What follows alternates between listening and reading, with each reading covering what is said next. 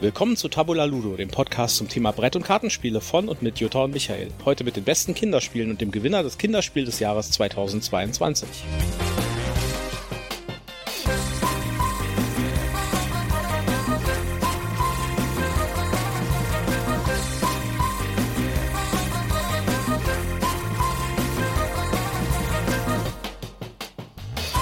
Ausgabe 14, diesmal mit den Kinderspielen. Ja, bist du da im Remote-Sende-Funkhaus? ja, ich bin hier und kann dich super hören. Ich sage ein großes Hallo an alle da draußen, die uns heute zuhören. Sehr gut. Ja, ähm, heute Morgen wurde das Kinderspiel des Jahres verliehen und was das ist und äh, wie es funktioniert und äh, was man damit machen kann und noch weitere tolle Kinderspiele, die wir rausgesucht haben, werden wir euch gleich vorstellen. Aber erstmal der kleine Werbehinweis, wie immer. Genau. Ähm, der obligatorische Werbehinweis. Ähm, wir sind nicht gesponsert, wir kriegen kein Geld für das, was wir hier tun äh, und auch keine Geschenke in irgendeiner Form. Ähm, aber wir sagen Marken, Namen, Produkte und Firmen und es gibt äh, Links zu den Produkten in unseren Shownotes. Deshalb ähm, waren wir bisher verpflichtet, das alles als Werbung zu bezeichnen. Hm, da scheint sich in der Rechtslage gerade ein bisschen was geändert zu haben, aber ich bin da noch nicht informiert. Deswegen bleibe ich mal bei meinem global-galaktischen Werbehinweis. Ähm, und damit sind wir auf jeden Fall auf der sicheren Seite. Gut, wunderbar. So, wir haben heute was Besonderes vor und zwar haben wir für die Kinderspiele äh, das mit, ähm, sag ich mal, kompetenten Testern mal getestet, einige der Spiele, die wir hier haben. Und zwar mit äh, meiner Nichte und meinem Neffen. Und die stellen wir jetzt kurz vor. Wir haben einen ganz kleinen Audioschnipsel, wo die äh, Annika und der Jakob sich kurz vorstellen. Also hier haben wir erstmal die Annika. Annika. Wie alt bist du? Sechs. Und den Jakob. Und wer bist du? Jakob. Und wie alt bist du? Elf. So, und wir werden, während wir äh, einige der Spiele uns anschauen oder darüber reden, werden wir so ein paar Audioschnipsel hier einspielen, die wir gemacht haben, nachdem wir mit den beiden die Spiele gespielt haben. Genau. So, aber zuerst mal kommen wir zu den News. Nämlich, äh, es gibt erst das Gameplay, erste Gameplay-Eindrücke von der Ringkrieg, das Kartenspiel. Da hatten wir beim letzten Mal kurz drüber gesprochen, dass das äh, jetzt neu kommen wird das epische zwei Stunden Kartenspiel nach äh, dem Brettspiel Der Ringkrieg. Und die UK Games Expo war jetzt gerade vor kurzem und da gab es den ersten Prototypen anscheinend zu spielen. Und es gibt hier einen äh, jemanden, der das gespielt hat und der da ein bisschen von berichtet. Fühlt sich so, also hört sich so an von der Beschreibung wie so ein Handmanagement ähm, und fühlt sich auch so ein bisschen an wie das Herr der Ringe Kartenspiel, was es ja schon gibt von Asmodee. Also da bin ich mal gespannt, ob das irgendwie sich auch behaupten kann, weil äh, wenn es schon ein anderes Spiel mit demselben Thema gibt, das auch noch ähnliche Mechanismen hat, aber wir werden sehen. Also ich bin sehr gespannt. Also ich werde mir das auf jeden Fall angucken, wenn es rauskommt. Auch wenn es zwei Stunden dauert. ja, können wir ja auf jeden Fall tun, uns das angucken. Ja, noch zwei Kickstarter, die ich gesehen habe und die, glaube ich, ganz interessant sind. Zum Beispiel, äh, der eine ist, nennt sich Globetrotting. Ich weiß nicht, ob du das gesehen hast. Das ist quasi nee. was, äh, was Spannendes und zwar das ist ein, es sieht aus wie ein Roll and Write, aber das, das, du schreibst nicht auf einem, auf einem Block oder auf einem Blatt Papier, sondern auf einer Kugel. Also du hast so einen, so einen Globus quasi mhm. und äh, du ziehst Linien auf dem, Glo auf dem Globus. Also der Globus hat so eine Plexiglas-Oberfläche und du kannst ihn halt drehen in seiner Verankerung und äh, du ziehst dann quasi Linien von einem Punkt auf dem Globus zu einem anderen Punkt auf dem Globus. Okay. Sieht spannend aus, finde ich. Ich, mhm. ähm, das Ganze sieht ein bisschen wackelig aus, ehrlich gesagt, im Kickstarter-Video. also, das, das ist halt in so einer Papphalterung. Weiß ich nicht. Also, die Idee finde ich ganz lustig. Äh, ich könnte mir nur vorstellen, dass es vielleicht ein bisschen zu fummelig wird. Aber die Idee ist schon das, ganz lustig. Das klingt vor allen Dingen auch so, als ob das ziemlich platzintensiv ist. Also, wenn ich mir jetzt vorstelle, ich weiß ja nicht, für vier Spieler, vier so Globen und. Ja. Äh, ich habe nur einen gesehen. Also äh, ich habe mir das jetzt nicht im Detail ah, angeguckt. Ah, okay, vielleicht spielt man Wir das auch zusammen genau, auf einer Kugel. Genau. Und äh, mhm. äh, das Thema ist irgendwie, dass du eine Reise planst. Also so ähnlich wie, sie vergleichen das so ein bisschen mit äh, Ticket to Ride, äh, aber mit freien Routen. Also dass du quasi von einem Ort zum anderen äh, in einem freien Linie und die trägst du dann auf dem, auf dem Globus ab. Also du rotierst den Globus in die richtige Stelle, sodass du irgendwie äh, die beiden Städte auf der, auf der horizontalen hast und dann hast du halt durch die Mhm. Halterung hast du quasi so ein Lineal vorgegeben, da wird dann mit, dem, mit so einem Whiteboard-Marker eine Linie gezogen. Also, Okay. ja, aber muss man mal gucken, vielleicht ist das dann, also es sah schon auf dem Video ein bisschen fummelig aus. Ich bin mir nicht so sicher, ob das wirklich so funktionieren wird. Aber ich bleib da mal, äh, ich will mal da dranbleiben. Das dauert auch noch, also es hat glaube ich noch 22 Tage momentan, wo wir jetzt aufnehmen. Und äh, ich bin mal gespannt. Ich werde mir das auch noch mal ein bisschen näher angucken, vielleicht noch mal die Regeln lesen und so. Die gibt's nämlich auch schon. Ja, was noch? Äh, es gibt ein neues Roxley-Spiel, auch auf Kickstarter. Roxley kennt man zum Beispiel von äh, dem Dice Throne, was du ja nicht gut fandest. Das war dieses Kniffel mit, mit sich prügeln. Mhm. Äh, Hat mich zu sehr an klassisches Kniffel erinnert. ja, und Santorini haben die auch gemacht. Und Santorini, Habe ich noch nicht gespielt. ja, das äh, müssen wir auf jeden Fall ganz oben auf unsere Playliste tun. Das hat ein richtig schön einfaches, ziemlich schnelles, abstraktes Aufbauspiel, wenn du so willst. Also es ist irgendwie ein Aufbauspiel und ein Area Control in einem. Also du äh, läufst halt mit so Figuren auf so einem Stadtplan und kannst so Sachen nach oben bauen. Und so ähnlich ist auch das Neue, also zumindest so von, äh, von der reinen Haptik. Ja, das heißt äh, Skyrise. Und Ja, das habe ich gesehen und hab dir gezeigt, hab gesagt, das erinnert mich an das alte Hotel mit diesen ganzen Ja, Häuschen da drauf. genau. Es hat die absoluten Luxuskomponenten. Also krass, ja. Das hat irgendwie so einen 3D-Plan mit so Mhm. Einfassungen. Und äh, auf dem Plan werden dann noch so Gebäude gestellt, so äh, genau wie du sagst, das ist halt bei Hotel, so ähm, ähm, Wolkenkratzer. Und äh, das sind alles Plastikminiaturen. Also es ist unglaublich krass, wie das aussieht. Auch das Artwork und sowas und auch die Karten und äh, das ganze andere Material sieht extrem gut aus. Alles in so einem Art-Deko-Stil. Äh, und was ich auch gut finde, das gibt es tatsächlich in zwei Versionen. Und zwar einmal ähm, ohne diesen, äh, ohne die Miniaturen und quasi mit äh, nur Pappmarkern und einmal mit den Miniaturen und mit allen möglichen Deluxe-Komponenten. Die äh, Deluxe-Version ist auch nicht so super teuer, sag ich mal, für die, so wie es aussieht. Also ich glaube 75 Euro oder sowas. Ja. Was ich jetzt noch Hm, für 75 US-Dollar. 75 US-Dollar ist sogar noch ein bisschen günstiger. Also irgendwas so ja, um die und die Basisversion 49 US-Dollar. Ja. Also das finde ich erstmal gut, dass man den Leuten die Wahl lässt und sagt, äh, pass mal auf, wollt ihr irgendwie Plastikminiaturen haben oder nicht? Ja. Und äh, dann die Option bietet, einfach mit Pappmarkern zu spielen. Sie schreiben auch extra dazu, vom Gameplay ändert sich nichts. Das ist eine reine Materialgeschichte. Ich finde jetzt auch den Unterschied ist gar nicht so hoch. Also wenn du mal überlegst, das sind, äh, das sind dann äh, ein paar Euro, die du da drauflegen musst und dann kriegst du schöne Plastikminiaturen. Ja, sieht also gut aus. Ich werde mir da auch nochmal den, äh, die Regeln angucken und vielleicht ein paar Videos anschauen zu. Das äh, spricht mich ja schon irgendwie an, das Spiel. Also sieht schon richtig cool aus. Ich weiß noch nicht so genau, ob das Spaß macht, das zu spielen, aber mhm. da kommt es noch so ein bisschen drauf an. Also ich habe jetzt ja nur erste Bilder von dem Brett und der Ausstattung gesehen. Äh, kommt noch so ein bisschen drauf an, was die Spielidee ist und was man im Spiel tut. Ja. Ja, es ist irgendwie so ein Beatspiel. Eine Beat und Deduktion. Deswegen will ich mir auch die Anleitung nochmal angucken, weil bei Deduktionsspielen bin ich immer ein bisschen vorsichtig. Deduktionsspielen magst du nicht so gerne. nee. Also, äh, ich meine, Cryptid finde ich gut. Aber das ist auch eine spezielle, also ich meine, das ist natürlich auch, das ist eine, das, also das finde ich anders als, also ich finde, was ich ganz furchtbar finde, ist Werwolf. Ja, finde ich ganz grausam. Und alles, was irgendwie Werwolf-mäßig ist, finde ich grausam. Ja, das. Ich habe bisher noch nie Werwolf gespielt. Ich Also- kenne da nur die Theorie und nicht die Praxis. Ja, sei froh. Also äh, ich weiß, dass ganz viele Leute das total toll finden, aber ich finde irgendwie, das ist ein, das ist Fingerpointing das Spiel und endlose Diskussionen das Spiel. Ja, also echt Mhm. völlige Langeweile, vor allen Dingen, wenn, wenn du das mit richtig vielen Leuten spielst. Also ich hatte mal eine Spielrunde, äh, wo ich quasi mit sozialem Druck gezwungen wurde mitzuspielen, mit irgendwie 20 Leuten oder so. Das hat ewig gedauert und es war tödlich langweilig. Ja. Okay. Naja, aber dafür ist es bei Werwolf auch einfach irgendwie geistig auszusteigen. Hm. Naja. Lass uns mal zu den Kinderspielen kommen. Ja. Äh, wir haben heute ein paar Kinderspiele rausgesucht ähm, und wir reden auch über einige der Kandidaten und auch den Gewinner des Spiel des Jahres.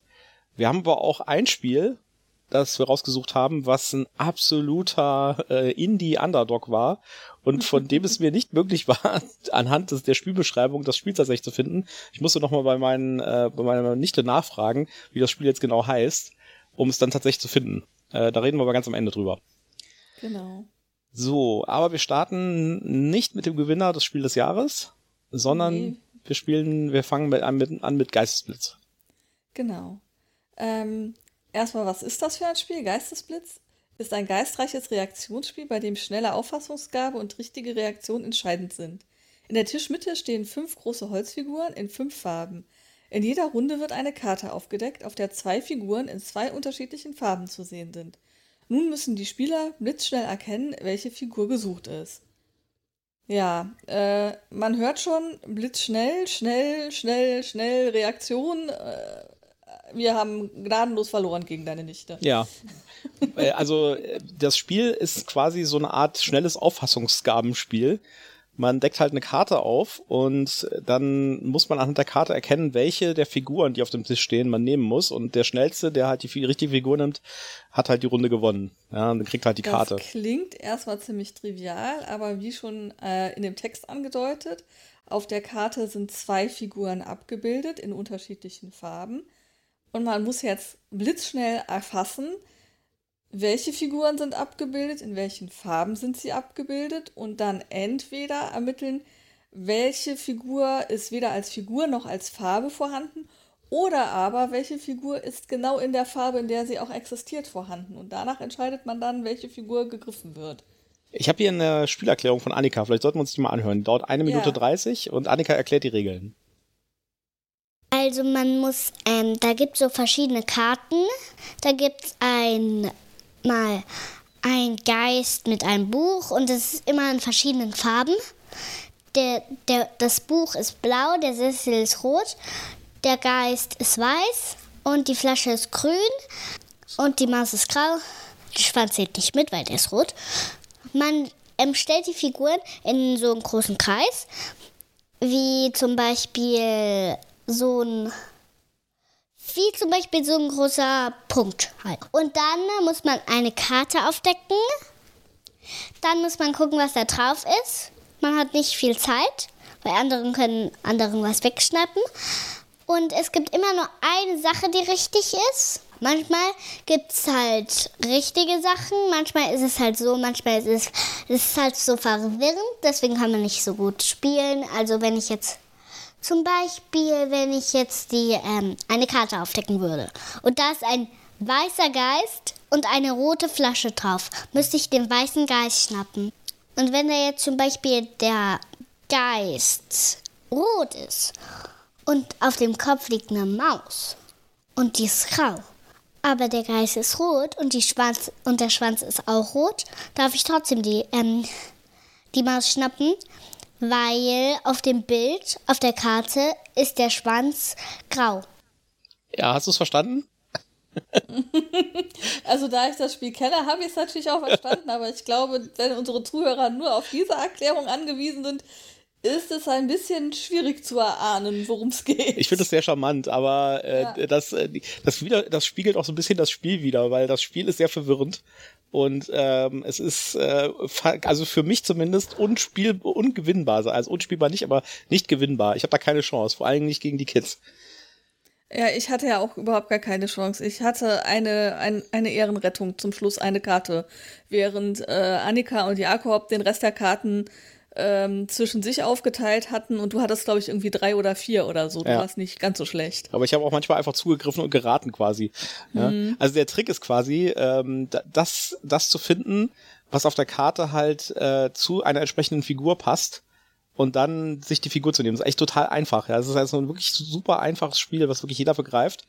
Und trotzdem ist es halt, äh, es hängt halt davon ab, wie schnell deine Auffassungsgabe ist und wie schnell deine Mustererkennung ist. Ja, du musst halt sehen, oh, da ist ein Geist drauf, aber ha, der Geist hat die falsche Farbe. Äh, dafür ist da aber auch noch eine Maus drauf. Oh, die Maus hat aber die richtige Farbe. Dann muss ich die Maus nehmen. also Ja, oder aber eben, ähm, die Maus hat auch die falsche Farbe. Jetzt habe ich die Maus und äh, den Geist und ich habe zwei Farben und jetzt gibt es genau einen Gegenstand, wo weder die Figur noch die Farbe stimmt und dann muss ich die greifen. genau. Also Und das macht das Ganze so schwierig, weil ich eben entweder positiv oder negativ suchen muss und das beides am besten gleichzeitig. Ja. Also es ist ein schönes Spiel, trainiert total die Auffassungsgabe. Aber es ist ein echtes Frustspiel für Eltern, glaube ich. ja, es ist ein definitives Kinderspiel. Äh, ich glaube, Kids fahren da noch mehr drauf ab als auf Memory. Mhm. Das Spiel ist schon ziemlich alt, ne? das ist von 2010. Und es gab so. da, ja, ja, und es gab auch schon mehrere Teile davon. Es gibt auch noch einen zweiten Teil mit anderen Figuren, anderen Karten und sowas. Und es gibt auch noch äh, so Varianten, habe ich gesehen. Ja, also das ist schon ein bisschen älteres Spiel. Ich mhm. find's, ich find's deswegen schön, weil es halt unglaublich einfache Regeln sind. Das Material ist schön kannst du in 30 Sekunden erklären und trotzdem bist du die ganze Zeit am Verlieren. ja, also ja. Äh, ich habe ich hab bei dem Spiel keine Chance. Das waren auch die Spiele, die ich schon als Kind nicht gerne gespielt habe. Annika fand das Spiel übrigens auch gut. Also ich find's cool, außer dass die immer einmal so in Zeitlupe den Geist geschnappt haben und alle haben erstmal alles gegriffen und haben geguckt, ob es gleich ist. die Emma ist ihre Schwester. Ja, äh, ähm, wie ist denn da die Bewertung auf Boardgame Geek dafür? Hast du das oh, um, jetzt hast Anhieb? Du mich eiskalt erwischt, aber ich hab, das, äh, äh, vielleicht gucken wir erstmal, was Annika noch zu sagt zur, zur Bewertung für die Spielerzahl. Weil die haben nämlich ja. auch eine ganz klare Meinung dafür. Also es ist ein gutes Spiel, nur wenn man es halt zu zweit spielt, ist es ein bisschen scheiße. Das war sehr schön gesagt. Also es ist tatsächlich nichts, was man irgendwie mit weniger, mit wenig Spielern. Ich würde sogar sagen, mit drei ist es vielleicht nicht so schön. Äh, je mehr Spieler, desto besser, finde ich, bei dem Spiel. Weil desto mehr Chaos gibt es und desto mehr Hände gibt es, die dann vielleicht irgendeine Figur schnappen. Ja. Okay, ich habe es gefunden. Äh, Zahlen, Daten, Fakten sind zwei bis acht Spieler, 20 Minuten Spielzeit, ab acht und die Gemeinschaft hat es mit 6,7 bewertet. Ah, ich sehe gerade, die Gemeinschaft sagt auch, dass man das durchaus schon ab 5 spielen kann. Ja, also ab acht finde ich ein bisschen, äh, also Annika ist sechs und spielt das völlig problemlos. Ja. Ja. Ja, ja Wiederspielwert, habe ich hier auch noch was von äh, Annika und Jakob?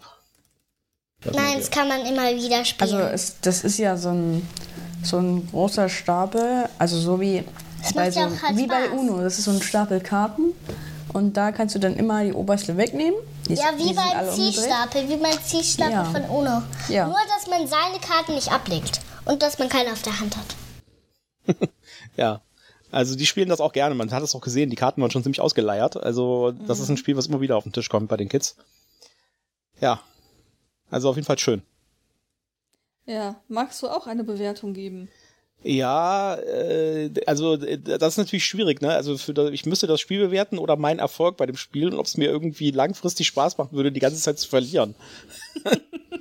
ja, ich, ich zadere da nämlich auch. Also für die Kids war das Spiel super, aber ich muss ehrlich gestehen. Äh, es ist so ein Spiel, was man den Kids gibt, aber nicht mit ihnen spielt.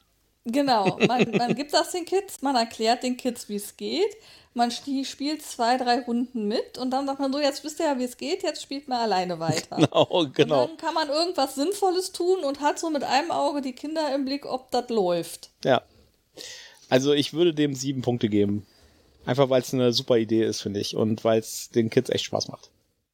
Ja, also ich würde hier tatsächlich auch ähm, eine, eine 7 geben, aber eben tatsächlich ganz klar äh, vor dem Hintergrund, ähm, Spielinnovation, Spielidee, äh, Spaß, den die Kids haben und nicht im Sinne von, wie viel Spaß habe ich mit dem Spiel. Das muss ich ganz klar sagen. Also ja. ich hätte mit dem Spiel auf Dauer keinen Spaß. Okay, wir haben heute eine ganze Menge Spiele, deswegen würde ich direkt zum nächsten Spiel gehen. Ja. Äh, und zwar kommen wir jetzt tatsächlich zum Gewinner des, Spiel, des Kinderspiels des Jahres, und zwar Zauberberg. Heute Morgen äh, bei der Preisverleihung wurde das bekannt gegeben. Zauberberg hat den, hat das Spiel des Jahres gewonnen. Wir haben, glaube ich, noch äh, Fröschis war noch im, war noch nominiert, wenn ich mich richtig erinnere, ne? Nee, Froschis war nicht nominiert, das war auf der Empfehlungsliste. Ah, auch schon äh, clever. Auch schon, auch mhm. schon clever war nominiert und äh, die, äh, mein, mein Favorit äh, mit Quarks und Co. nach Quedlinburg. Ah, genau. Ja, das, das gucken, gucken wir uns heute nicht an.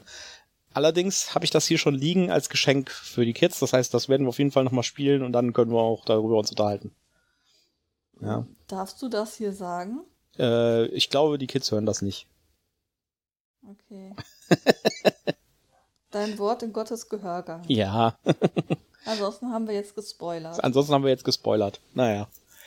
So, der Zauberberg. Der magische Wettlauf beginnt. Am Flu Fuße des Zauberbergs wohnt der Magier Balduin. Mit Hilfe seiner Irrlichter ruft er die Zauberlehrlinge zu sich, um sie in die Magie zu lernen. Die Irrlichter weisen ihnen dabei den Weg durch den, gemeinsam, geme durch den geheimnisvollen Wald ins Tal. Aber auch die gemeinen Hexen folgen den Spuren der Irrlichter und ein Wettlauf ins Tal des Zauberbergs beginnt.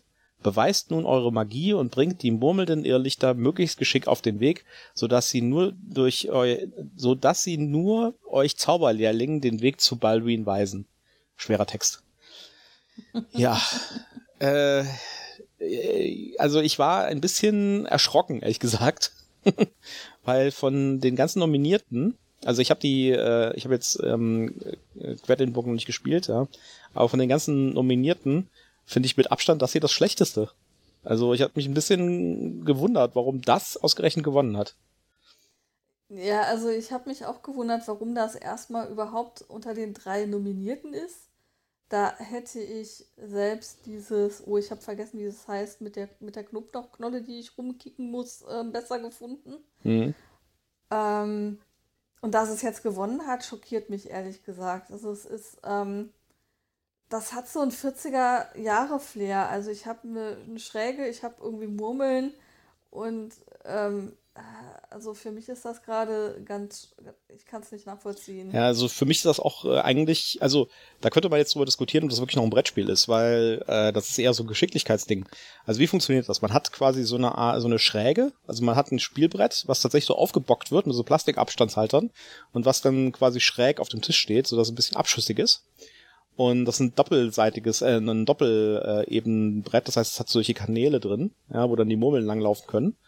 Und oben hat es ähm, Slots, wo die Murmeln reingeworfen werden können. Und ganz oben, da wo die Murmeln auch reinkommen, gibt es halt äh, irgendwie, ich glaube, sechs oder sieben äh, Slots sechs quasi. Zauberer. Sechs, sechs Zauberer, genau. Und die starten halt oben als Plastikfiguren. Direkt an den Punkten, wo auch die Murmeln reingeworfen werden. Und die gehen dann quasi auf so einem Art Mensch ärger dich nicht Weg runter bis ganz unten und äh, haben verschiedene Felder, die dann mit Farben markiert sind. Also es gibt dann äh, solche, solche Felder, wo die stehen bleiben können in verschiedenen Farben. Auf dem Brett noch zusätzlich weiter unter den äh, unter den Magiern, unter den Zauberern gibt es nochmal Felder, wo Hexen stehen. Also da werden schon mal Hexen hingestellt am Anfang des Spiels. Und dann genau. zieht man eine Kugel, genau, zieht man eine Kugel aus dem aus einem Beutel die hat dann eine bestimmte Farbe und dann muss man sich entscheiden, das ist ein kooperatives Spiel, man muss sich also zusammen entscheiden mit allen Spielern, äh, wo man die Kugel oben reinwirft. Und wenn die Kugel auf einen Magier trifft, das ist am Start des Spiels natürlich sofort der Fall, weil die Magier direkt oben schon stehen, mhm. nimmt man diesen Magier und setzt ihn auf das nächste freie Feld von der Farbe der Kugel. Und wenn man halt schnell ist, dann läuft die Kugel bis dahin und trifft den Magier nochmal und dann darf der Magier nochmal versetzt werden auf das nächste Ding. Und das Ziel ist es, die Magier halt nach unten zu bekommen wenn eine Kugel auf dem Weg an äh, gegen eine Hexe äh, ähm, stößt, muss die Hexe halt weitergesetzt werden. Und wenn die Hexen unten ankommen, ist schlecht, dann verliert man das Spiel. Und dazwischen gibt es halt so Abzweigungen. Die Abzweigungen sind völlig zufällig. Das ist wie so bei so einer Murmelbahn. Also es gibt keine Strategie oder so. Ja, die das halt äh, geht halt ein Weg wird zu zwei Wegen mit gleichen Abständen. Das heißt, wenn die Kugel da reinläuft, dann läuft sie entweder nach links oder nach rechts. Ja, ja man hat so eine 50-50 Chance, geht nach links oder nach rechts. Und gerade am Anfang hast du dann äh, direkt auf der zweiten Ebene relativ hohe Chance, dass die Hexe getroffen wird. Ja. Also ich würde sagen, für ganz kleine Kinder, ja, die das irgendwie toll finden, diese Figur da wegzuheben und ganz schnell wieder hinzusetzen, sodass die noch, bevor die Murmel da an der Stelle ist, äh, die das Ding nochmal trifft, ist das vielleicht ganz nett für fünf Minuten, aber ich finde, das ist ein Spiel, was komplett zufällig ist und äh, was überhaupt keine, was, was den Kindern überhaupt keine Entscheidungsmöglichkeit bietet. Also ja, man kann sich entscheiden, wo man die Kugel oben reinschmeißt, ja, aber das ist genauso wie wenn man in so einer Murmelbahn halt oben irgendwie überlegt, welche, welche Ding schmeiße ich die Kugel rein und das ist trotzdem totaler Zufall, wo sie unten ankommt.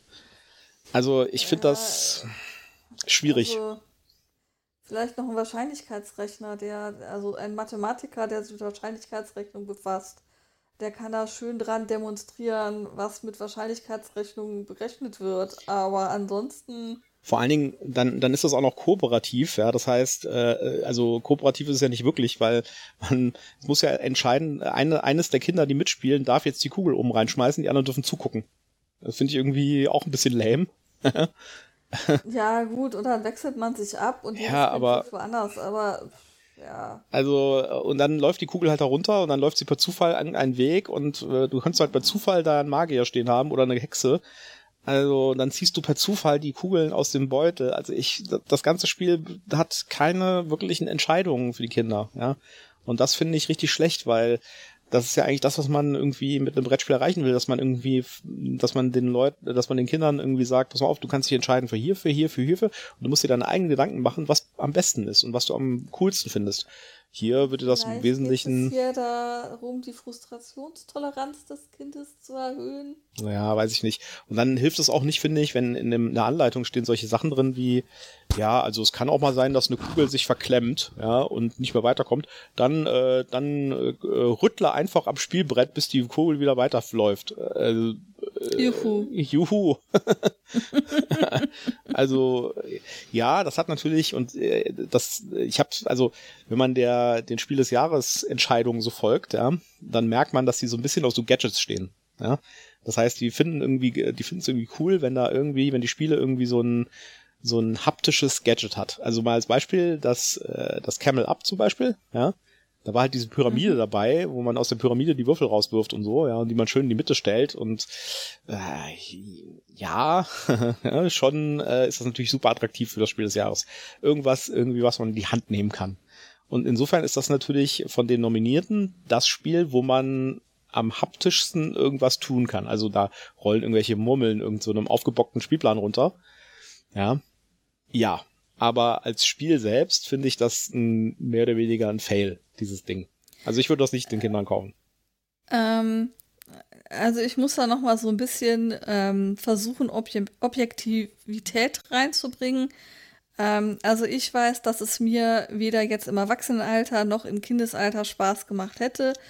Ähm, ich habe aber keine Ahnung, wie jetzt zum Beispiel eine Annika und ein Jakob auf das Spiel reagiert hätten. Wobei das Spiel ist äh, laut Empfehlung ab 5. Die Community meint, man könne es unter Umständen auch schon ab 3 spielen, maximal bis 8. Ähm, ich habe keine Ahnung, wenn man da jetzt eine große Gruppe von Kindern hat und die alle mal davor setzt, ob es da Kinder gibt, die da richtig Spaß dran haben. Ähm, ich weiß schon, dass Kinder ja an Bewegung und an Beobachten, wie sich Dinge bewegen, Spaß haben und es natürlich schon spannend sein kann, wo wird die Kugel jetzt hinlaufen. Ähm, aber weniger im Sinne von, ich spiele hier ein Spiel, als mehr ein, ich beobachte hier ähm, ja die, die Gesetzmäßigkeiten der Physik und der Wahrscheinlichkeit. Ähm, ich glaube nicht, dass es jetzt wirklich als, ja, ich es ist ein Glaube, ne? Ich weiß es nicht. Ich kann mir gerade nicht vorstellen, äh, wie man hier langfristig Spielspaß aus diesem Spiel generieren kann. Für mich ist es definitiv nichts. Ähm, ich glaube, auch meine beiden Neffen hätten in dem entsprechenden Alter wenig Spaß dran gehabt. Ich weiß nicht, ob es da draußen Kinder gibt, die da Spaß dran haben. Ich bin voreingenommen. Äh, ich möchte es ganz klar sagen. Ich bin voreingenommen und sage, ich finde dieses, dieses Spiel schrecklich. Ja. Ja, sehe ich auch so. Dann lass uns doch schnell zum nächsten Spiel gehen. Oh ja, bitte. Denn das nächste Spiel ist deutlich besser. Und das haben wir tatsächlich auch mit äh, Annika und Jakob gespielt. Und äh, zwar ist das Unlock Kids. Genau, Unlock Kids. Junge Detektive aufgepasst. Endlich könnt ihr euren Spürsinn unter Beweis stellen und die Welt von Unlock auf eigene Faust entdecken. Könnt ihr die Geheimnisse in der Burg von Mac Unlock im zauberhaften Vergnügungspark oder auf dem Bauernhof entdecken, taucht ein in knifflige Fälle und durchsucht aufregende Welten. Ja, Michael, du hast das wieder mit den Kids gespielt. Genau. Ähm, wie war denn, äh, wie war denn das Spielerlebnis für dich und die Kids? Lass also, äh, äh, vielleicht ganz vorab, ich habe Annika gefragt, ob es ihr Spaß gemacht hat, und das war die Antwort. Ja. das klingt gut. Das klingt gut, ne? ja. Also es ist, es ist quasi ein klassisches Unlock, so wie wir das auch für die Erwachsenen kennen, hat folgt denselben Mechanismen. Nur ist es halt mit kindgerechten Rätseln und äh, mit der Grafik angepasst und den Geschichten noch angepasst und so weiter. Und äh, sie haben sich eine ganze Menge an Mühe gegeben, die Spiele so zu machen oder die Rätsel so zu machen, dass die Kinder die auch lösen können, ohne lesen zu können. Ja. Äh, das funktioniert allerdings nur bis zu einem gewissen Grad, sag ich mal, ja. Also äh, beispielsweise benutzen sie für ganz viele Rätsel Symbole. Das heißt, man muss irgendwelche Symbole zusammensammeln oder man muss irgendwelche Symbole übereinander legen, um wieder andere Symbole mhm. zu finden, die dann wiederum auf irgendwelchen Karten zu finden ist. Also statt irgendwie so Worträtsel oder Zahlenrätsel zu machen, machen sie halt Symbole. Trotzdem ist es halt so, dass die Karten immer noch mit Zahlen markiert sind. Man muss die richtigen Karten dann finden, beziehungsweise die richtigen Karten raussuchen aus dem Stapel. Genau wie bei dem normalen Unlock. Äh, deswegen würde ich das Spiel, also das kann, das kann man meiner Meinung nach nicht die Kids, äh, also vor allen Dingen Kids, die halt noch nicht lesen können. Und für die ist es durchaus geeignet. Also die Rätsel sind schon auf dem Level, dass es auch schon ein Fünfjähriger machen kann. Äh, trotzdem kann man das nicht die äh, Kinder alleine spielen lassen. Also da muss immer ein Erwachsener dabei sitzen, der dann die Karten raussucht, der vielleicht auch ein bisschen leitet und so. Wir haben von den drei Szenarien, die da drin sind, in der, äh, von, von den sechs Szenarien, die in der Box drin sind, sind also sechs statt drei drin, in der, in der mhm. gleichen Boxgröße. Ja. Äh, dafür sind die auch ein bisschen kürzer. Also ich würde sagen, von dem Spielcontent her sind die ungefähr gleich äh, wie so eine normale Unlock-Box. Ähm, wir haben zwei von diesen Szenarien gespielt und beim ersten Szenario habe ich gemerkt, äh, ich wusste überhaupt nicht, was das überhaupt alles sollte und so, ja, weil äh, es ist halt auch gar kein Text auf den Karten und man bekommt halt nur ganz, ganz wenig Hinweise und habe gemerkt, dass das nicht irgendwie zielführend ist. Das heißt, äh, wenn das jemand spielt, kann ich nur ganz, ganz, ganz, ganz doll raten. Lest euch als Eltern oder Mitspieler, erwachsener Mitspieler, lest euch die Lösung vorher durch. Weil wenn ihr die Lösung kennt, könnt ihr die Geschichte den Kindern so ein bisschen miterzählen. Ja? Dann könnt ihr sagen, oh, du hast jetzt den einen eingeladen, jetzt musst du noch die anderen drei finden, äh, die du zu deinem Geburtstag einladen äh, kannst und so. Ähm, wer war denn da noch und sowas? Also man kann die Kinder ein bisschen leiten und das hat dann deutlich mehr Spaß gemacht. Also beim ersten Durchlauf war ich selbst ein bisschen lost So, ja. Vor allen Dingen, weil auch die Story einfach nicht erklärt wird, ja. Also es ist halt überhaupt kein Hinweis drauf. Es ist halt völlig, es gibt so einen ganz kleinen Einleitungstext, äh, auch den muss man natürlich vorlesen, auch da ist es wieder klar, muss irgendjemand dabei sein, der lesen kann. Aber danach äh, ist es halt ein bisschen, also wenn man nicht, wenn man nicht weiß, wo das Ganze hinführen soll, ist man ein bisschen verloren. Und das klappte viel, viel besser beim zweiten Durchgang, wo ich dann die Lösung vorgelesen habe. Und äh, das war dann richtig äh, spaßig. Und das war auch für mich als Mitspieler, als Erwachsener, ein, obwohl ich dann schon quasi ungefähr wusste, wie, wie die Rätsel funktionieren und sowas, äh, war das auch für mich befriedigender, weil ich halt äh, den, die Kids ein bisschen leiten konnte und so. Ja, also das, ähm, das fand ich deutlich schöner. Also ja, also auf jeden Fall ein hast, schönes Spiel. Hast du denn hier auch noch irgendwelche O-Töne von ja, den Kids? Noch diverse. Also äh, zum Beispiel haben wir hier, äh, was Annika zu dem Spiel sagt. Also eigentlich war es sehr cool, außer dass wir halt nicht so gut. Also ich konnte halt nicht so viel tun, weil ich konnte nicht lesen. Ein bisschen kurz gefasst, sie konnte schon viel tun, aber sie empfand halt auch das Karten raussuchen, wenn dann neue Karten aufgedeckt werden sollten, äh, wo man halt dann auch relativ hohe Zahlen äh, raussuchen muss. Ähm, das fand sie, glaube ich, ein bisschen doof, dass ich das dann machen musste. Ja. Mhm. Äh, aber ansonsten hat sie, glaube ich, Spaß gemacht. Ich äh, habe ihr auch, ich habe sie auch mal gefragt, welchen dieser beiden Teile, die wir gespielt haben, sie besser fand. Den mit der ähm, verschwundenen Frau Henne. Das war der zweite. Ja, der erste war die Geburtstagseinladung. Und da merkt man jetzt auch so ein bisschen, dass beim zweiten Teil habe ich sie halt ein bisschen geleitet, ein bisschen ihr die Story erklärt auch. Und dann fand sie das deutlich besser dann direkt. Ja. Ich habe auch mal ja, gefragt, okay. warum der Teil besser war bei der Geburtstagseinladung musste man so viele Sachen machen, um einen einzigen Mensch einzuladen. Und das fand ich halt nicht so toll, weil wir drei einladen mussten. ja, zu viel Arbeit. Ui, man musste viele Sachen machen, okay. Zu, zu anstrengend. ja. Äh, okay. Äh, Jakob hat da auch eine Meinung zu? Aber das ist doch Schule. Also, dass man mehr machen muss für die, für die Sachen. Ja, schon. Aber wenn man halt nicht lesen kann, ist das nicht so cool. ja. Äh, die Geschichte fand Annika aber sehr gut. Geschichten fand ich, naja, eigentlich sehr cool. Also ich fand sie toll, die Geschichten. Ja, das ist doch schön. Ja. Ähm, äh, wir haben auch hier äh, den, ich habe sie auch mal gefragt, wie sie die Rätsel fanden, also wie schwierig oder wie einfach sie die Rätsel fanden. Und es ist halt ein Spiel für Kinder. Also, ich glaube so bis. Deswegen heißt es ja auch Unlock Kids. ich bin auch noch ein Kind, aber. Also, das ist eher was für kleinere, weil es ist ziemlich einfach. Also, ich bin elf und ich finde es ziemlich einfach, aber du findest es jetzt nicht so einfach, oder? Mhm. Ja, und das glaube ich stimmt auch tatsächlich. Also ähm, ich glaube, das ist für jetzt einen Elfjährigen oder sowas, das schon wirklich ein zu billo. Ja, da sind die Rätsel schon ziemlich einfach, weil äh, geht es halt wirklich drum, irgendwie so Muster zu erkennen und Sachen zusammenzusammeln und dann zu überlegen, wo ist denn, ah, da, da, da ist das Milchschälchen von der Katze, dann gehört da die Katze bestimmt dazu und so. Äh, also ich glaube, mit Jakob würde ich da eher ein normales Unlock spielen, eins von den vielleicht einfacheren. Aber für die Altersstufe von Annika finde ich diese Dinger richtig gut gewesen. Also die waren richtig cool. Ja. ja, jetzt muss man natürlich auch dazu sagen, dass der Jakob ja zu ich würde mal sagen, zu den Vielspielern gehört. Also der hat ja schon eine ganze Reihe von Spielen mit uns gespielt. Der hat ja auch äh, hier schon das Loop mit uns gespielt und der hat äh, die Kinderversion vom Size mit uns gespielt. Der ja. hat ja auch schon Erwachsene, also die, nicht, die einfachen Exit-Spiels und Unlocks mit uns gespielt. Das heißt, also der ist da jetzt schon ein Profi, würde ich sagen, für seine Altersstufe. Das heißt, die einfachen Exit-Spiele, der macht mich jedes Mal bei X-Wing platt. Ähm, dann liefere ich mal die Zahlen, Daten, Fakten. Also es ist für 1 bis 4 Spieler.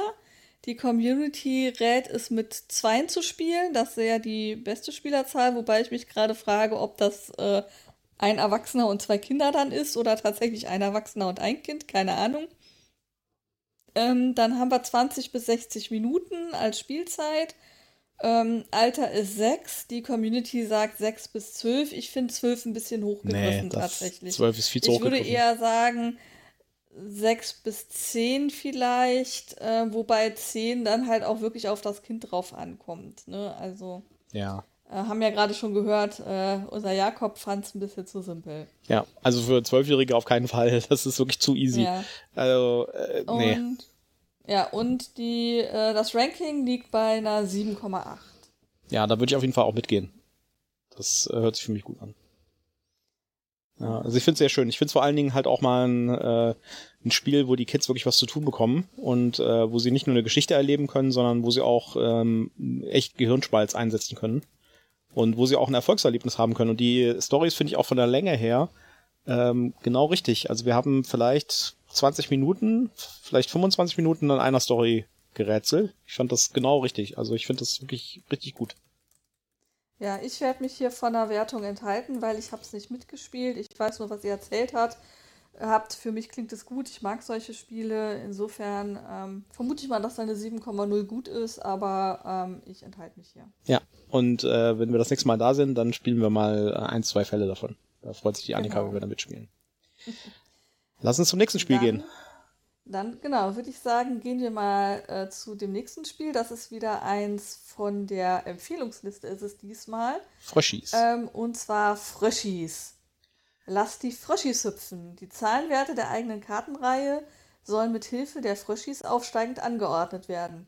Gar nicht so einfach, wenn in dem Teich auch noch unnütze Dinge herumschwimmen, die so gar nicht in die Zahlenreihe passen. Tauscht geschickt die Karten und freut euch über die großen Sprünge der Fröschis. Ja. ja. Bei dem Spiel war ich ja am Anfang ein bisschen skeptisch. Aber dann fand ich es eigentlich ziemlich gut, nachdem, wir die, nachdem ich die Regeln richtig verstanden hatte. Was natürlich schon bei einem Kinderspiel äh, schon eine Herausforderung ist, dass ich die Regeln nicht richtig gerafft habe. Ja, also ähm, vielleicht hatte ich dir auch eine wichtige Information, die ich deutlich genug rübergebracht. Vielleicht habe ich es ja auch nicht so gut erklärt. Ich weiß es nicht. Ja, erklär doch mal, wie das Spiel ähm, funktioniert. Genau, also es ist eigentlich ein relativ ähm, simples Spiel, in dem es darum geht, die Karten nach Zahlen zu sortieren. Jeder Spieler kriegt acht Karten, die zu Beginn verdeckt in einer Reihe vor ihm liegen. Ähm, und ähm, die Karten haben eine Nummerierung von 1 bis 8. Ähm, also jede Karte von 1 bis 8 gibt es mehrfach. Und dann gibt es eben noch sogenannte Abfallkarten, wo dann eben so ein ähm, Apfelkitsch drauf abgebildet ist oder ein kaputter Stiefel eben im Müll. Und äh, dann gibt es noch Joker, das sind eben Frösche, da gibt es glaube ich vier Stück von. Jeder hat acht Karten vor sich liegen als, als Reihe, ähm, die erstmal verdeckt sind. Man zieht vom, ähm, vom Kartenstapel eine erste Karte und versucht die eben gemäß der Zahl, die auf der Karte steht, in seine Reihe einzuordnen, eben an den Platz, wo diese Zahl hingehört, äh, von links nach rechts. Ähm, wenn die Karte dort verdeckt ist, darf ich die Karte dort hinlegen und mir die Karte, die dort bisher gelegen hat, nehmen und mit der weiterspielen, bis ich eben entweder ähm, auf einen Platz stoße, wo schon eine aufgedeckte Karte liegt. Dann bin ich raus und muss die Karte ablegen, die, ich gerade auf der Hand habe.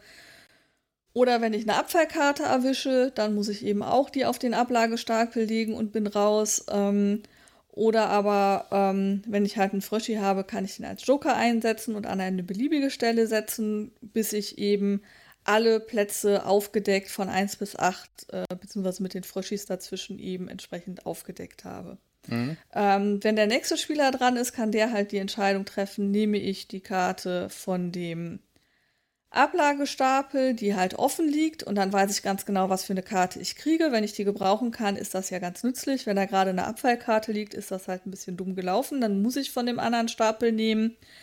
Ähm, da habe ich eben das Risiko, ähm, dass ich nicht weiß, was ich kriege. Es kann eine Abfallkarte sein, es kann eine Karte sein, die ich schon habe und nicht gebrauchen kann oder eben sogar eine Abfallkarte. Aber wenn ich da was erwische, was ich brauchen kann, spiele ich halt auch wieder so lange, dass ich die Karten austausche, bis ich eben nicht mehr weiterkomme oder aber eben meine Reihe zusammen habe.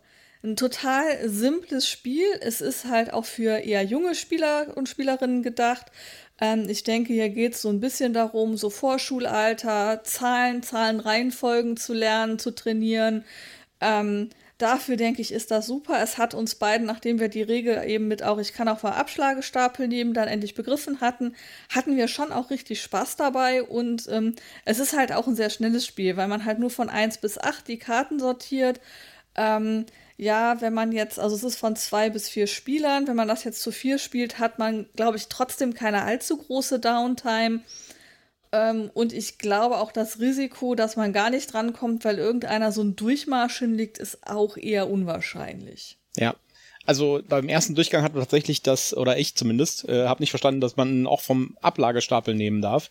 Und äh, dementsprechend dachte ich beim ersten Durchgang, das ist doch gar kein Spiel. Ja, das ist doch ein völliger Zufall. Also ich habe irgendwie meine acht zufälligen Karten hier liegen und ich nehme eine Karte vom Stapel, dann habe ich eine zufällige Karte, ersetze die an einer bestimmten Stelle in meiner Auslage und nehme da eine weitere zufällige Karte, ersetze sie wieder und das mache ich so lange, bis ich alle acht Karten habe.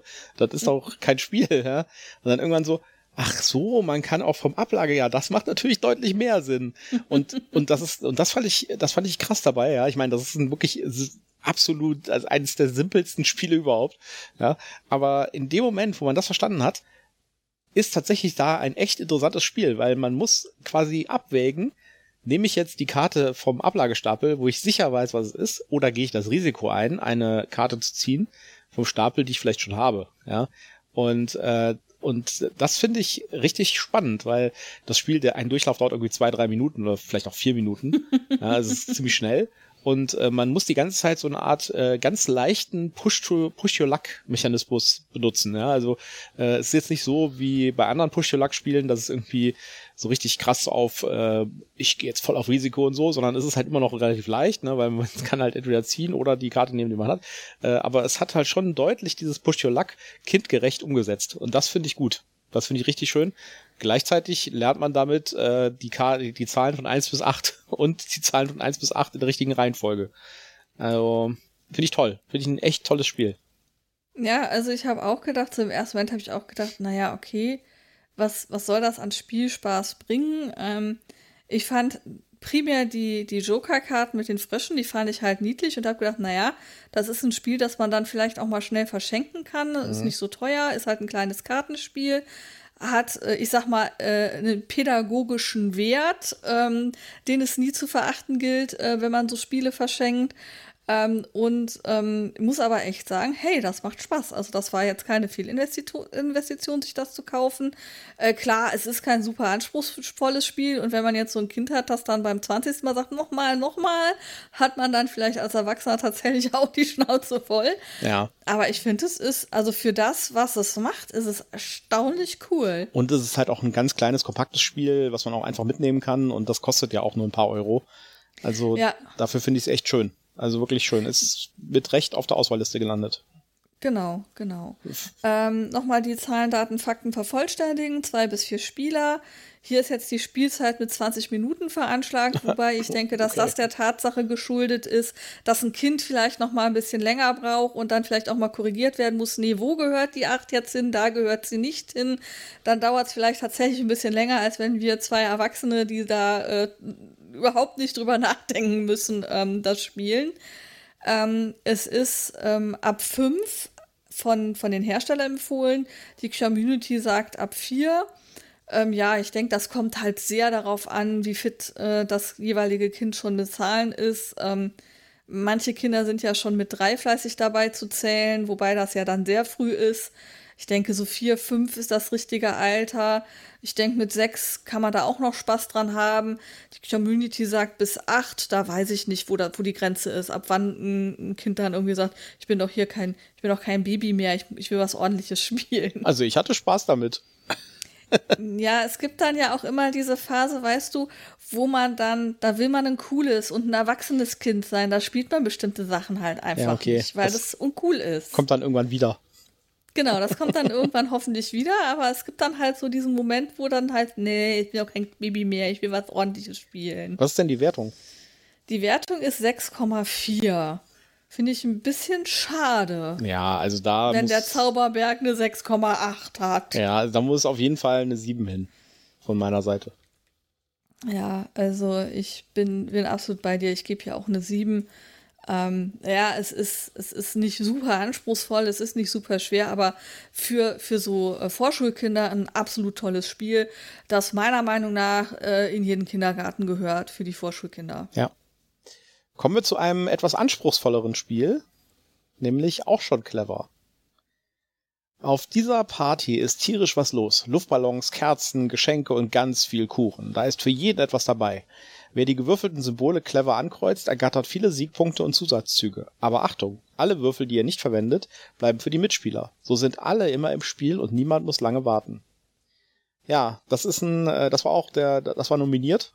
Und ich fand es mhm. echt traurig, dass das gegen den Zauberberg verloren hat, weil das hier ist ein richtig schönes, auch thematisch schönes Roll and Ride für Kinder. Ja? ja, also das ist auf jeden Fall ein Spiel, wo man Kinder an diese Roll-and-Ride-Thematik super ranführen kann. Ähm, eine super coole Idee. Eben gibt zig Roll and Rides, wo du halt mit diesen Zahlen arbeitest. Ich meine, es ist ja auch quasi äh, der, die, die kleine Schwester, sage ich jetzt mal, von ähm, ähm, ganz schön clever. Und ähm, da gibt es ja verschiedene. Es gibt ja auch nochmal, nochmal, die ja in die ähnliche Richtung gehen, die halt mit Zahlenwürfeln gespielt werden. Mhm. Und äh, hier sind die Zahlen halt ganz simpel durch Farben und Symbole abgelöst worden. Und es gibt halt thematische ähm, äh, Symbolgruppen, eben Luftballons, Kerzen, Geschenke und Kuchen, ähm, die eben einer Farbgruppe zugeordnet sind, sodass man auch gar nicht sich vertun kann, ob hier ähm, der, ähm, der Donut nicht vielleicht doch eher wie ein Luftballon aussieht. Ähm, nein, es ist, es ist ein Kuchenstück und gehört deswegen in den ich glaube, grünen Bereich für die Kuchenstücke. Ja. Also ich finde es vor allen Dingen auch, also ich meine, das ist natürlich ganz klar auch für ältere Kinder als zum Beispiel der Zauberberg. Also Zauberberg kannst du auch mit einem Dreijährigen spielen. Ja? Im Zweifelsfall hat er einfach nur Spaß dran, irgendwie die Mummel da runterlaufen zu lassen. Äh, das auch schon clever verlangt schon deutlich mehr äh, Auffassungsgabe und äh, irgendwie Nachdenken über Strategie. Und trotzdem ist das ein, ist das ein, ein wirklich gutes Roll and Ride und interessanterweise kriegt das den, äh, den Spielerinteraktionsteil, also äh, was die Spieler denn gegeneinander, miteinander oder mit, also überhaupt irgendwie interagieren. Das haben ja, da haben ja ganz viele Roll and Probleme und äh, das auch schon clever, äh, hat diese Probleme, finde ich, weniger als andere. Also der macht das deutlich besser äh, indem man nämlich die Würfel quasi äh, nimmt und dann die restlichen Würfel für alle anderen übrig bleiben. Das heißt, äh, man hat immer noch mal eine Interaktion, die auch auf einer wesentlichen substanziellen Ebene läuft. Und das finde ich auch schön. Trotzdem ist das ein total einfaches Spiel. Ja, und das Thema finde ich toll mit der Geburtstagsparty. Das passt ja wie die Faust aufs Auge. Das ist das ideale Spiel zum Verschenken zum Geburtstag an ein Kind. Weil man spielt ja. darin eine Geburtstagsparty. Ja, und es geht um genau. Kuchen essen, Geschenke aufmachen, die Girlanden aufhängen und die Luftballons äh, äh dran machen. Ne? Kerzen anzünden, Luftballons aufhängen, genau. Genau, und, äh, und es gibt ähm, verschiedene Teile auf diesem, auf diesem Roll-and-Ride-Block. Ja, also man würfelt mit dem Würfel, dann hat man Farben und Symbole auf den Würfeln und dann äh, nimmt man alle Würfel einer bestimmten Farbe und kann dann die Symbole unterbringen auf seinem Blatt. Und man muss sich auf mehreren Ebenen Gedanken machen, was man macht, weil man kann bestimmte Sachen nur in bestimmten Reihenfolgen ausfüllen äh, oder abkreuzen. Manche Teile kann man in beliebiger Reihenfolge ausxen. Und im Verlauf des Spiels wird dann auch wichtig, dass man äh, zum Beispiel strategisch so die Würfel nimmt, dass man überhaupt noch was machen kann und äh, nicht irgendwie festhängt zum Beispiel. Ja? Oder auch. Ja, oder dass man eben dem anderen Würfel wegnimmt, damit der nicht schneller fertig wird Ja. als man selber. Genau. Oder auch zum Beispiel, äh, was auch ganz wichtig wird äh, zum gegen Ende des Spiels, ähm, das Spiel ist, halt, ist dann halt zu Ende, wenn einer der Bereiche von einem Spieler voll, vollkommen ausgefüllt sind. Und dann kann man aber auch mal gucken, so, hm, will ich jetzt tatsächlich, dass das Spiel endet oder ähm, will ich vielleicht noch mal ein oder zwei Runden weiterlaufen und tue absichtlich dann nicht das Spiel beenden bei mir, weil ich genau weiß, wenn ich jetzt das Spiel beende, habe ich nicht so viel Sterne eingesammelt, also Sterne sind die Siegpunkte, wie äh, ein anderer Spieler.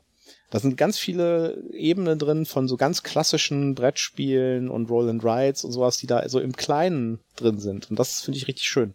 Also das ist das, das ideale Gateway-Spiel, würde ich sagen, für so acht, neunjährige. Ja. Und äh, ich habe ja schon, als wir das gespielt haben, habe ich gesagt, so, das spielen wir dann mit, äh, mit Jakob und danach spielen wir Hadrian's Wall. Ja, also ähm, ich finde tatsächlich, und da bin ich. Ähm, das war übrigens ein der- Scherz. Ich, ich glaube nicht, dass du unsere Hörer darüber hättest informieren müssen, aber gut, dass du es getan hast. Vielleicht überschätze ich ja den einen oder anderen Hörer. Ähm, ich wollte sagen, ähm, die Empfehlung ist tatsächlich hier auch schon ab 5. Also ich habe gerade noch mal schnell geguckt. Äh, genauso wie Fröschis und übrigens auch der Zauberberg ist dieses Spiel ab 5 empfohlen. Ich finde auch durchaus, dass man das ab 5 schon spielen kann, weil man hier eben, ähm, abgesehen davon, dass man, ich glaube, bis zwei zählen können muss, weil man braucht zwei Kuchenstücke und man braucht manchmal zwei Kerzen. Nee, ich glaube, man muss bis drei zählen. Ich glaube, es gibt einmal auch drei Kerzen. Ähm, das kriegen Kids mit fünf aber ja in der Regel hin bis drei zählen. Das heißt, das ist auf jeden Fall ein Spiel, das man ähm, auch schon mit fünf, sechs spielen kann. Ähm, und ich denke, das ist eines der Spiele, ähm, wo du am ehesten die Chance hast, auch unterschiedliche Altersklassen mit Ja. einem Spiel, ähm, mit einem, also dass die unterhalten sind und Spaß haben. Also ich denke, da kann ähm, für den Zwölfjährigen ist das vielleicht keine mega Herausforderung mehr, aber ähm, er kann dem Spiel schon noch was abgewinnen und erklärt sich vielleicht mal bereit, das mit der kleinen Schwester oder so zu spielen. Ne? Ja. Ähm, da, das gibt's ja auch nur selten, dass du so Spiele hast, wo du sagst, okay, das ist auch altersübergreifend funktionsfähig und nicht äh, entweder nur die ganz Kleinen oder die Mittleren oder die Älteren schon. Ja. Also ich bin gespannt, wenn wir das mal mit Annika und Jakob spielen und vielleicht auch mit Emma, ähm, wie das ankommt. Also Ja. äh, ich bin sehr gespannt. Vor allem bei Annika bin ich mal gespannt, ob die da sozusagen da dran bleibt auch. Ja, da bin ich auch sehr gespannt. Also die ähm, Gemeinschaft bewertet es übrigens mit 6,9. Ja, also da würde ich, äh, da würde ich glaube ich auf die 7,0 gehen bei mir. Also ich würde dem tatsächlich sogar eine 7,2 geben. Also ähm, ja, es ist nicht super anspruchsvoll, ähm, aber ich kann dem Spiel trotzdem was abgewinnen und würde das auch ähm, auf jeden Fall, ähm, wenn jemand sagt, hier hast du Bock auf eine Runde, auch schon clever. Ein, zwei Runden würde ich auf jeden Fall mitspielen, wenn da jemand Bock drauf hat. Ja, und das ist vor allen Dingen auch ein Spiel, würde ich sagen, von den ganzen Spielen, die wir bis jetzt hier besprochen haben, ist das auch ein Spiel, was man auch durchaus völlig problemlos als Erwachsener auf den Tisch bringen kann mal. Ja, so als irgendwie schnellen Spielesnack vor dem Hauptspiel oder so. Ja. Ja, ähm, oder eben, wenn man dann tatsächlich mal mit, äh, mit Oma, Opa, Onkel, Tanten am Tisch sitzt, die alle äh, Nichtspieler sind, äh, man jetzt aber irgendwie gemeinschaftlich ähm, mal was spielen will, weil vielleicht die Kinder da auch irgendwie gerade Lust zu haben, Ja. ist das was, wo jeder schnell einsteigen kann, wo keiner jetzt irgendwie Angst haben muss, ich verstehe das hier gerade nicht. Ja, das ist tatsächlich auch ein schönes Gateway-Spiel. Vielleicht ist das Ja. auch ein Gateway-Spiel für so die Einführung in so Roll and Rides, um die Grundlagen von Roll and Rides zu bestehen und danach dann tatsächlich in sowas einzusteigen wie äh, Dice Charmers oder so, ja, wo man sagt, okay, jetzt gehen wir mal einen Schritt weiter und machen mal irgendwie so ein etwas anspruchsvolleres Roll and Ride. Ja, das ist auf jeden Fall eine Überlegung wert, wenn man da versucht, wie führe ich Leute an Roll and Rides überhaupt dran. Ja. So, kommen wir zum letzten oder eigentlich zum vorletzten. Ja. Das, das vorletzte, das, das allerletzte stellen wir mal in Klammern, da erzählen wir gleich mal was zu. äh, da, da, das nächste Spiel ist äh, ein absoluter Geheimtipp. Wie gesagt, ich habe äh, Schwierigkeiten gehabt, das Spiel zu finden, weil Ja, ich ärgere mich noch so, dass ich es nicht auch gekauft habe auf der Spielemesse in Essen. Ja, es ärgert mich fatal. wir haben es auf das ich Spiel war, gesehen. Ich habe das, ich hab das mit deinem Bruder da gespielt und wir fanden es beide toll und dein Bruder hat es gekauft und dann habe ich so gedacht, ach na ja, es ist dann ja so in der weiteren Familie, dann musst du das jetzt nicht auch noch kaufen, weil es schon, ähm, also es war jetzt nicht super günstig, war jetzt ja auch nicht mega teuer, ja, also man, man hätte es durchaus kaufen können, aber irgendwie war ich da gerade in so einem Sparbrötchen-Modus, ich hätte es doch nur gekauft. Ja, aber äh, ich sag mal so, wir haben, wir, wir, wir haben uns an das Spiel erinnert, wir wussten, wie es gespielt wird. Und wir fanden, wir wussten auch, wie wir es bewerten sollen aber wir wussten nicht mehr, wie es heißt. Und das hängt vielleicht auch daran, dass es einen der blödesten Titel aller Zeiten bekommen hat, finde ich. Nämlich Ghost at Home. Das Spiel heißt einfach Ghost at Home. Ja. Und ist von einem äh, spanischen Independent Verlag. Aber ich lese erstmal die Einführung, den Einführungstext vor, dann können wir uns so weiter unterhalten, was es macht. Und ich habe auch hier eine Spielerklärung von Annika. Ghost at Home ist ein kompetitives Familienspiel für zwei bis vier Spieler, bei dem jeder Spieler versucht, aus seinem Spukhaus zu entkommen, bevor seine Rivalen es tun. Dazu müssen sie durch verschiedene Räume ihres Hauses vorrücken und den Geistern ausweichen, die andere Spieler ihnen schicken, um ihre Flucht zu verhindern. Ja, äh, das Spiel gibt es leider nur in Englisch, Französisch und Spanisch, nicht in Deutsch. Aber das ist gar nicht schlimm, weil äh, nur die Anleitung ist sprachabhängig. Das Spiel selbst ist komplett ohne Text ähm, und kann völlig problemlos gespielt werden. Und die Kids bei mir spielen das auch sehr gerne und sehr oft. Ich habe hier mal Annika gefragt, ähm, wie die Regeln funktionieren. Und wir werden das danach auch noch ein bisschen aufgreifen und nochmal genauer erklären, wie die Regeln funktionieren. Aber lassen wir erstmal Annika zu Wort kommen. Also man muss, ähm, da gibt es so verschiedene Karten. Oh, äh, sorry, das war das Falsche. Das war nämlich für Geistesblitz, aber Geistesblitz und Geisterspiel lässt sich hier äh, einfach verhindern. So, also nochmal hier. Also es gibt immer, man hat immer fünf Karten auf der Hand. Man hat drei Stockwerke mit fünf Birnen, Glühbirnen, kann man das Licht anschalten in den Stockwerken. Und dann muss man halt so, wenn man die Stockwerke an, anhat, dann braucht man zwei Geister, um ein Stockwerk ähm, zu verscheuchen. Und dann geht das Licht auch wieder aus. Die Katzen verjagt man Geister. Da gibt es so, so einen Futternapf mit einer Fischkrete. Damit, wenn man die hat auf der Hand, kann man die ablegen an sich, kann die Katze des Gegners anlocken. Aber nur die, wenn die auf dem Tisch liegt kann man die anlocken mit dem Futternapf. Und dann kann man sich die nehmen. Da gibt es noch so eine Aufzugkarte. Da ist ein Aufzug von innen abgebildet. Und wenn man den hat, kann man den hinlegen und kann, ähm, kann dann die Katze ein, eine Stufe höher ziehen, aber nur bei sich. Und es gibt auch noch so einen Geist, der wird in einen Strudel gezogen. Wenn man den anlegt, kann man die Karte von sich, also den Geist von sich, kann man zu einem anderen Gegner hinlegen. Also wenn jetzt der Jakob zu mir einen Geist hinlegen würde, dann könnte ich, wenn ich meine, wenn ich den Strudel mit dem Geist hätte, dann könnte ich den an mir anlegen. Also wenn der Jakob mir den Geist gibt, könnte ich den an mir anlegen und könnte ihm den Jakob, der Emma oder dir zurückschicken. So, hast du es verstanden? Total. also, das, das, das Lustige finde ich, dass Annika so äh, äh, eigentlich die Extrakarten äh, ähm, erklärt, also die Sonderkarten, die in einem Deck drin sind, mhm, und nicht das genau. Grundprinzip des Spiels. Da sieht man äh, sozusagen, was sie am meisten fasziniert hat, nämlich äh, die, äh, die, dass man die Katze anlocken kann mit dem Futternapf oder dass man den Strudel benutzen kann, um einen Geist woanders hinzuschicken.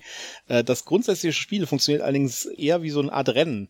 Also man hat ein dreistöckiges Haus vor sich, ja, da, man hat hat quasi nur die ähm, das Treppenhaus in der Mitte als Karten, als drei Karten ausliegen, quasi für drei Stockwerke. Erdgeschoss, äh, erster, zweiter Stock und ganz oben ist noch so eine Dachkarte, ja. Und das Ziel ist es, das Haus komplett aufzubauen, ja, weil äh, das bedeutet dann nämlich, dass man es bis zum Dachboden geschafft hat und oben durch den Dachboden entkommen kann vor den Geistern im Haus. Und das ist das Ziel des Spiels. Der erste, der das Haus komplett gebaut hat mit allen Stockwerken, äh, das heißt jeweils ähm, rechts und links von der Stockwerkskarte eine Raumkarte hingelegt hat, der hat das Spiel gewonnen. Ja. Und äh, das ist quasi eine Art Wettrennen, ja. Der, das heißt, jeder versucht mhm. irgendwie diese Stockwerke zu komplettieren bis ganz oben hin. Und die anderen versuchen das halt zu verhindern, indem sie da Geister hinschicken. Und Geister bedeutet, dass die Stockwerke wieder abgeräumt werden, die man schon gelegt hat. Ja. Und dann kann man noch äh, das Licht zum Beispiel einschalten in den äh, Stockwerken, indem man Karten von der Hand abwirft. Das ist das mit den fünf ähm, Glühbirnen. Ja, also jede Karte hat unten so eine Glühbirnenwertung. Man muss dann halt Karten im Wert von fünf Glühbirnen abwerfen, um das Licht anzumachen in einem Stockwerk. Und äh, dann kann man, dann kann der Gegner dann da keine Geister mehr hinlegen, weil das Licht ist ja an. Ja.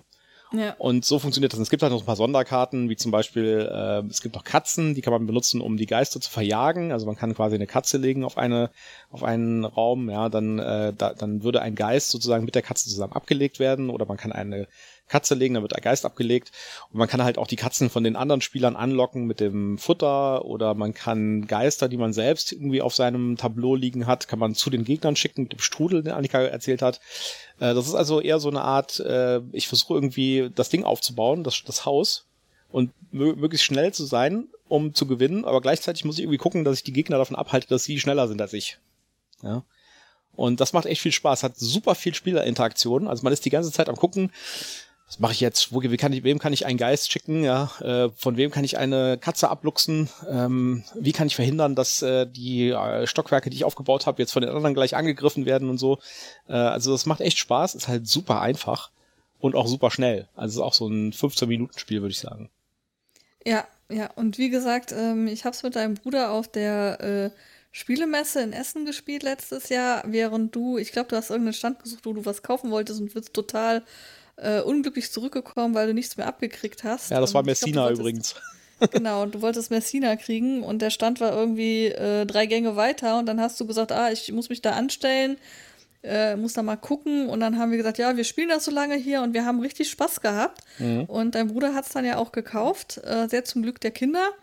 Und ich habe so gedacht, ah oh ja, es ist schon ein tolles Spiel, aber ja, wer weiß, was noch kommt und ah, kleines Spiel und es ist ja quasi in der Familie und nachher habe ich mich schon ein bisschen geärgert, weil es halt wirklich ein schönes Spiel ist. Annika fand es übrigens auch gut. Ich habe sie mal gefragt, wie sie es fand. Also es ist eigentlich ganz cool. Annika ist aber ein bisschen zurückhaltend mit der Bewertung, ne?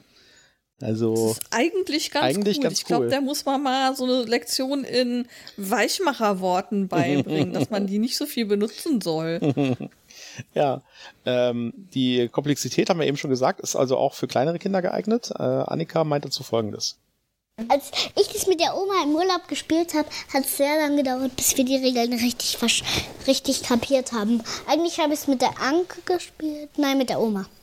Mit der Oma habe ich es gespielt. Da hat es lange gedauert. Ja, also die Regeln sind, sind einfach, aber ist natürlich eine andere Liga als zum Beispiel das Froschis. Ja, das ist schon deutlich mehr Regelaufwand.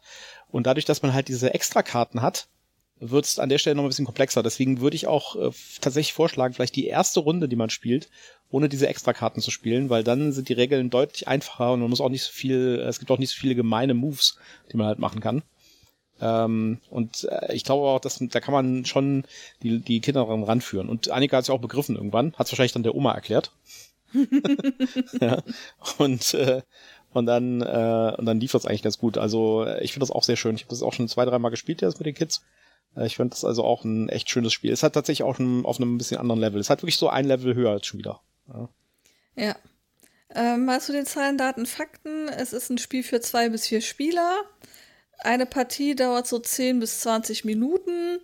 Ähm, es ist hier ab 8 empfohlen. Die Community hat zu diesem Spiel noch äh, keine große Meinung. Ähm, äh, aber es gibt immerhin schon mal eine Wertung, wobei ich jetzt mal gucken muss, es gibt da gerade 20 Bewertungen zu und die führen zu einer 8,0. Ja. Er muss natürlich vorsichtig äh, betrachten bei so wenig Bewertungen. Und das ist eigentlich auch das Tragische, ja. finde ich. Das ist so ein schönes Spiel, warum das keinen vernünftigen Verlag gefunden hat, wo das irgendwie ein bisschen breiter mal publiziert wird. Also, ähm, wie gesagt, also man findet das auch, nach, wenn man die Spielbeschreibung googelt, also Geisterhaus, Brettspiel, Kartenspiel, Kinder oder so, findet man es einfach nicht. Ja, keine Chance. Mhm. Und äh, das finde ich ein bisschen traurig. Das dürfte wahrscheinlich auch etwas schwierig zu kriegen sein. Also ich meine, es sind Spanier, das heißt, äh, die ähm, das Liefern sollte eigentlich kein Problem sein, aber ich glaube, es gibt es tatsächlich nur in dem hauseigenen Shop zu bestellen. Äh, Webseite verlinken wir natürlich in den Show Notes. Und wie gesagt, keine Angst, die Regeln gibt es in Französisch, Spanisch und Englisch, aber die es ist tatsächlich nur das Regelheftchen, was in, äh, in der entsprechenden Sprache ist. Äh, das Spiel selbst ist komplett sprachneutral. Ja. Ja, und vielleicht findet sich ja irgendwann in der Community jemand, der das mal in ein Deutsch überträgt, sodass man dann vielleicht auch eine deutsche Anleitung hat für die, die sich mit englischen Anleitungen so gar nicht anfreunden können. Ja. Das war unser Geheimtipp. Äh, Annika sagt übrigens auch, das kann man gut verschenken. Das würden wir tun. Aber nicht unsers. Aber nicht unseres. Aber nicht unsers. Sehr schön. So, äh, jetzt haben wir noch einen kleinen Bonus. Und zwar, ähm, wir, äh, ich habe Annika gefragt, was ihr Lieblingsspiel ist. Und äh, sie sagte, äh, sie möchte gern noch was über Lotti Carotti sagen. Das Mhm. Problem ist, ich kann über Lotti Carotti gar nichts sagen, weil ich habe es noch nicht mal gesehen. Ich habe es nicht gespielt und nicht gesehen. Hast du das mal gesehen? Ähm, also ich habe das, glaube ich, sogar tatsächlich ein einziges Mal gespielt. Äh, ich glaube, die Cousine von meinem Neffen hatte es dabei, aber ich bin mir nicht mehr sicher. Gut. Aber ich habe es auf jeden Fall einmal gespielt und habe eine grobe Vorstellung noch davon, wie es funktioniert und ich weiß, wie es aussieht. So, ich wusste weder, wie es aussieht, noch wie es gespielt wird. Und Annika hat mir folgende Erklärung gegeben, wie das Spiel funktioniert. Also da gibt es so einen hohen Turm, da sind so Grasfelder, also so Steinfelder abgebildet. Da hat man Hasen und da muss da oben ist so eine große Karotte. Da drin, innen drin kann man den Hasen reinstellen. Da, wenn man die dreht, kommt manchmal ein Loch. Es gibt eine Stelle, wo überhaupt kein Loch nirgendwo ist. Und das ist der Anfang. Und wenn manche Felder, da können keine Löcher sein. Und wenn man in ein Loch fällt, muss man von neu anfangen. Und, wer, und wenn man gewinnt, wer zuerst, also der gewinnt, der muss auf der Karotte oben stehen. Okay. Die muss in der Karotte sein. Und so gewinnt man und das Spiel geht, man hat immer vier Hasen. Wenn alle vier reinfallen, fallen, haben, hat man verloren. Und wenn man oben auf der Karotte ist, hat man gewonnen. Und der andere Spieler hat auch verloren. Es gibt zwei Arten, wie man verliert und wie man gewinnt. Gewinnt, ähm, gewinnen tut man, wenn überhaupt kein Hase reinfällt. Und verlieren tut man, wenn alle Hasen reinfallen. Und man kann auch verlieren, wenn der andere Spieler oben auf der Karotte ist und der andere nicht. Ja, da war ich dann total verwirrt. Dachte mir, wie kann man denn oben auf der Karotte sein und was für Löcher? Aber ich habe dann ein Foto gesehen von, der, äh, von dem Spielbrett und das ist tatsächlich so ein 3D-Spielbrett, ne, mit irgendwelchen Löchern, durch die Figuren tatsächlich durchfallen können. Genau, also es ist, äh, eigentlich ist es ein Hasenhügel, wo eine große Karotte drin steckt.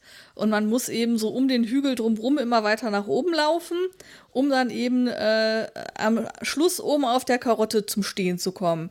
Jetzt ist aber das Problem, dass diese ähm, Felder, über die ich laufe, ähm, die verändern sich halt. Also da gibt es so einen Drehmechanismus und dann ist auf einmal ein bis eben noch sicheres Feld, auf einmal ein Loch. Und ähm, wenn du auf dem Loch gerade mit deinem Hasen gestanden hast, ist dein Hase halt weg. Und dann musst du von deinen vier Hasen den nächsten nehmen und wieder von vorne anfangen. Also so eine, ja, ich würde mal sagen, äh, ganz, ganz abstrakt abgeleitet, so eine Art äh, Mischung aus ähm, Mensch, ärger dich nicht und Gänseleiter oder irgendwie so. Also du hast halt einen Pfad, den du laufen musst und äh, bei der Gänseleiter hast du ja den Effekt, wenn du dann auf so eine Leiter kommst, musst du vielleicht wieder zurückgehen. Und hier hast du es halt, du fällst tatsächlich physisch in ein Loch und dann musst du wieder von vorne anfangen. Okay. Interessant. Annika fand das Spiel super. Das Spiel ist halt cool. Das haben wir auch im Kindergarten und hier bei uns. Das habe ich, also bei uns zu Hause, das habe ich zu Ostern bekommen, zu letzte Ostern. Ja. Also ich muss das mal mit ihr spielen. Dann kann sie mir das vielleicht nochmal erklären, wie das ist mit der oben auf der Karotte sein. Ja, können wir gerne zusammenspielen. Ja. Sie fand es übrigens äh, vor allen Dingen cool wegen der Ausstattung. Also ich finde es auch cool, dass man das dass man das spielen kann. Und ich finde es cool, dass es da Hasen gibt. Da gibt es so bunte Hasen. Und zwar vier. Vier Hasen gibt's da. Also genau vier Hasen gibt's da. Ja, für jeden gibt es genau vier Hasen in vier verschiedenen Farben. Genau. ja. Also das ist auf jeden Fall Annikas Lieblingsspiel. Ja. Vielleicht findet sie ja dann Geist, äh, dieses äh, Zauberberg dann doch ganz gut. Aber ich glaube, das ist tatsächlich äh, für sie zu einfach. Ich glaube, sie fand das. Ich glaube, äh, das, ich glaub, das ist auch auf einem anderen Spielniveau ja. würde ich jetzt einfach mal behaupten. Also ich glaube, das ist so ein Spiel, wo Annika wahrscheinlich so zehn Minuten Spaß mit hat. Da würde sie nämlich die Kugeln oben reinschmeißen und gucken, wie sie unten rauskommen. Und dann wird sie sagen, okay, können wir was anderes spielen? Mhm. ähm, also um Lotti Carotti dann auch noch rund zu machen, es ist ab zwei bis vier Spieler, äh, dauert ungefähr 30 Minuten. Ähm, Altersempfehlung liegt bei vier. Ähm, die Community meint, man könne es auch schon ab drei spielen. Das finde ich persönlich jetzt ein bisschen früh. Und es hat ein Ranking von 5,5 nur. Ui. Jetzt weiß ich nicht, ähm, ob das daran liegt, dass es halt, ich weiß nicht, wenn ein Erwachsener das spielt, ähm, kann ich mir vorstellen, dass er das relativ schnell blöd findet, aber es ist halt für Kinder ab vier. Und ähm, für die ist es, glaube ich, eigentlich ganz cool. Ja, also ich kann da jetzt keine Wertung abgeben. Ich habe es nicht mal gesehen. ja. Lass uns das nachholen, wenn wir es mal zusammengespielt haben. Ja, genau. Gut, das war's für heute. Äh, wenn ihr das hört, äh, am Samstag, da sind wir auf dem Feenkon. Das heißt, in dem Moment, wo ihr das hört, sei, sind wir wahrscheinlich gerade im Moment auf dem Feenkon und leiten gerade äh, Spielrunden für Cryptid und äh, erklären gerade, wie das funktioniert mit dieser Logik. das wird sehr spannend werden.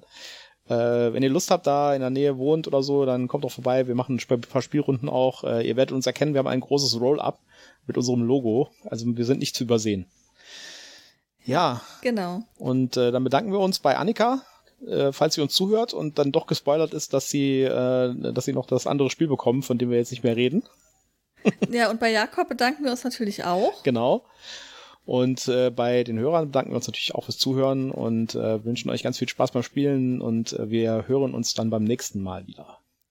Genau. Tschüss, Tschüss. macht's gut.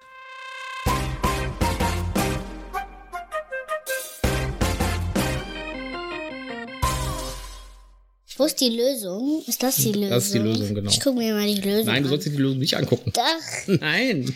Die will ich mir angucken. Ich bin. Ja, du kannst sie eh nicht lesen. Und mir doch egal.